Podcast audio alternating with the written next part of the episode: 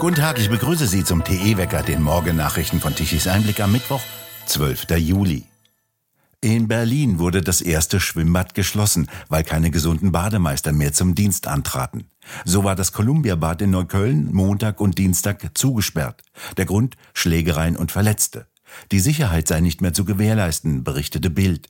Freibäder kapitulieren damit erstmals vor der massiven Gewalt. Das Personal in den Bädern meldet sich reihenweise krank. Jetzt soll sogar die Polizei an den Beckenrand. In Berlin musste das Columbia-Bad in Neukölln am Sonntag wieder einmal geräumt und geschlossen werden. Ein brutaler Streit von Jugendlichen und Freibadpersonal war die Ursache. Bundesweit komme es nach diesem Bericht vermehrt zu Streit mit sogenannten renitenten Badegästen, enthemmter Gewalt, Polizeieinsätzen und Schließungen. Nach einer Schlägerei zwischen Badeaufsicht und Besuchern im Freibad Steinrausch in Saarlouis im Saarland wurde ein Sicherheitsdienst engagiert, der das Personal schult. Ziel, die Bademeister sollen rechtssicher sein und die deutsche Sprache beherrschen. Die Menge der Vorfälle und das Verhalten einiger Badegäste stellten eine extreme Belastung dar, so der Chef der Berliner Bäderbetriebe Kleinsorg. Nach solchen Vorfällen steige die Krankenquote stark an. Allein in Niedersachsen und Bremen fehlen bis zu 400 Bademeister. Gescheitert ist ein Parteiausschlussverfahren der CDU gegen den ehemaligen Präsidenten des Bundesverfassungsschutzes Hans-Georg Maaßen. Am Dienstag entschied ein Kreisparteigericht in Thüringen, dass Maaßen in der Partei bleiben darf. Maaßen soll auch seine Mitgliederrechte zurückerhalten. Allerdings sprach das Parteigericht einen Verweis wegen eines Gastbeitrages im Online-Magazin Die Weltwoche aus. Maaßen bezeichnete die Entscheidung des Kreisparteigerichtes als schallende Ohrfeige für den Bundesvorsitzenden der CDU, Friedrich Merz. Er hoffe, sagte er gegenüber Bild, dass Herr Merz jetzt besser beraten sei und sich jetzt nicht die nächste Abfuhr in der nächsten Instanz einhandele. Er gehe davon aus, dass mit diesem Urteil die sogenannte Brandmauer gegen die Werteunion abgerissen sei. Seit Ende Januar ist Maaßen Bundesvorsitzender der konservativen Werteunion, die aber keine Organisation der CDU ist. Die Bundes-CDU kündigte eine sorgfältige Beratung dieser Entscheidung an.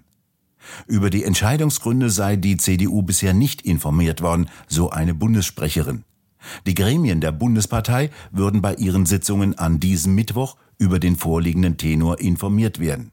Im Februar bereits hatte der CDU-Bundesvorstand die Einleitung des Parteiausschlussverfahrens beschlossen.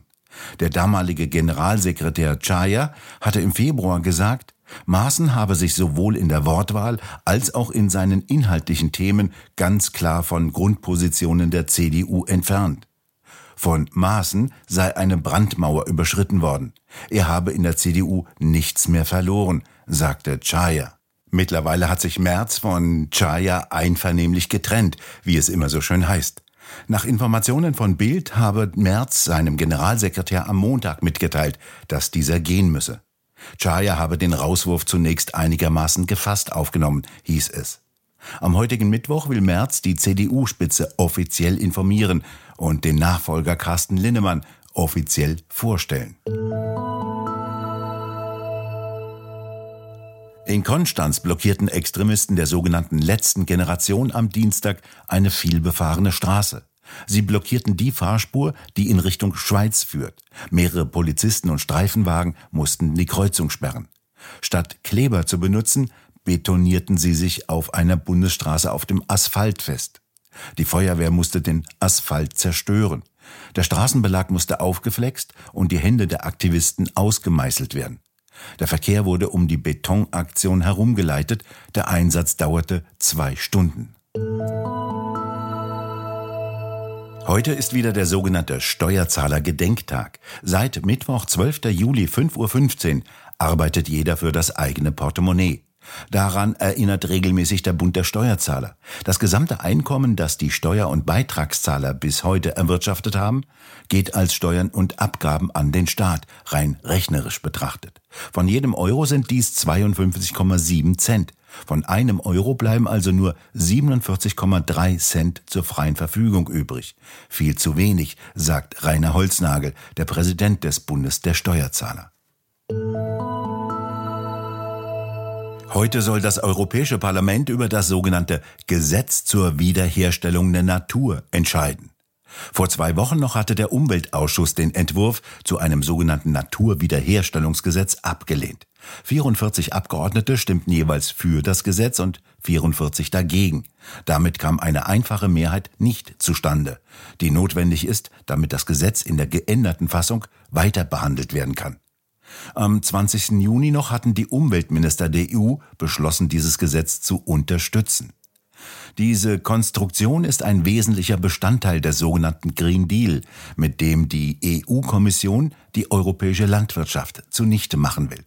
Nach Ansicht des linksradikalen EU-Kommissars Timmermans sollen sich die Landschaften in Deutschland in einem schlechten Zustand befinden.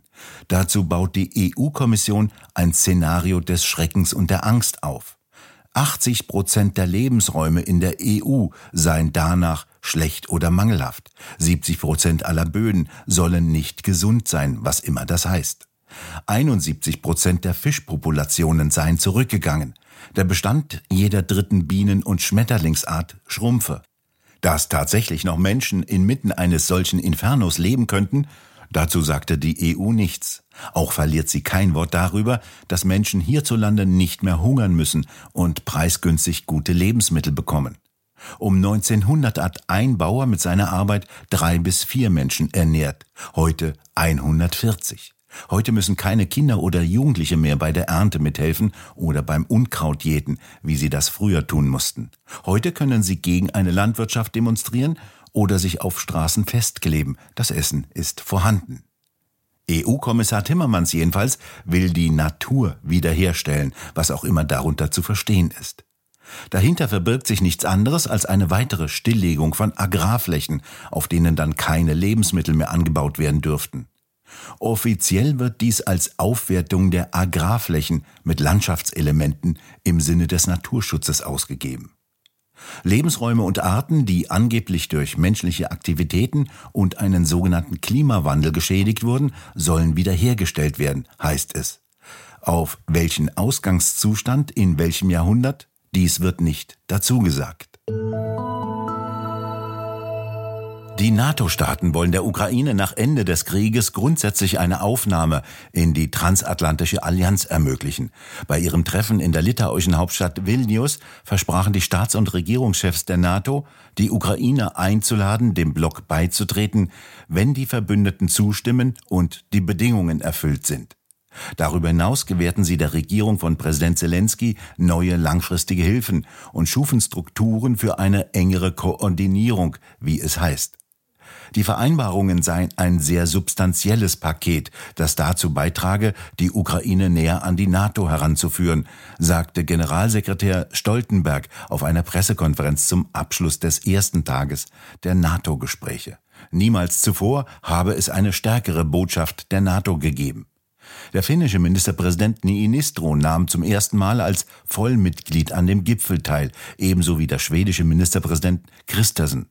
Durch die Aufnahme Finnlands und Schwedens in das Bündnis werde die Fähigkeit der NATO, die drei baltischen Mitglieder zu unterstützen, die im Falle eines Konfliktes leicht vom Rest des Bündnisses abgeschnitten werden könnten, erheblich verbessert, hieß es. Währenddessen kritisierte der Präsident der Ukraine Zelensky die, so wörtlich, absurde NATO, weil die sich weigere, der Ukraine einen Zeitplan für die Mitgliedschaft in der Militärallianz anzubieten. Ein Zeitplan ist in der Erklärung der NATO nicht festgehalten. Die kräftigen Unwetter von gestern Abend und heute Nacht sind nach Osten hin abgezogen. Im Norden und Nordosten ziehen heute noch einmal Regenschauer mit Gewittern durch. Vor allem im Süden und Südosten besteht noch eine geringe Unwettergefahr. In der Mitte ist es sonniger und weitgehend trocken. Die Temperaturen reichen von 20 Grad im Norden bis 28 Grad im Süden.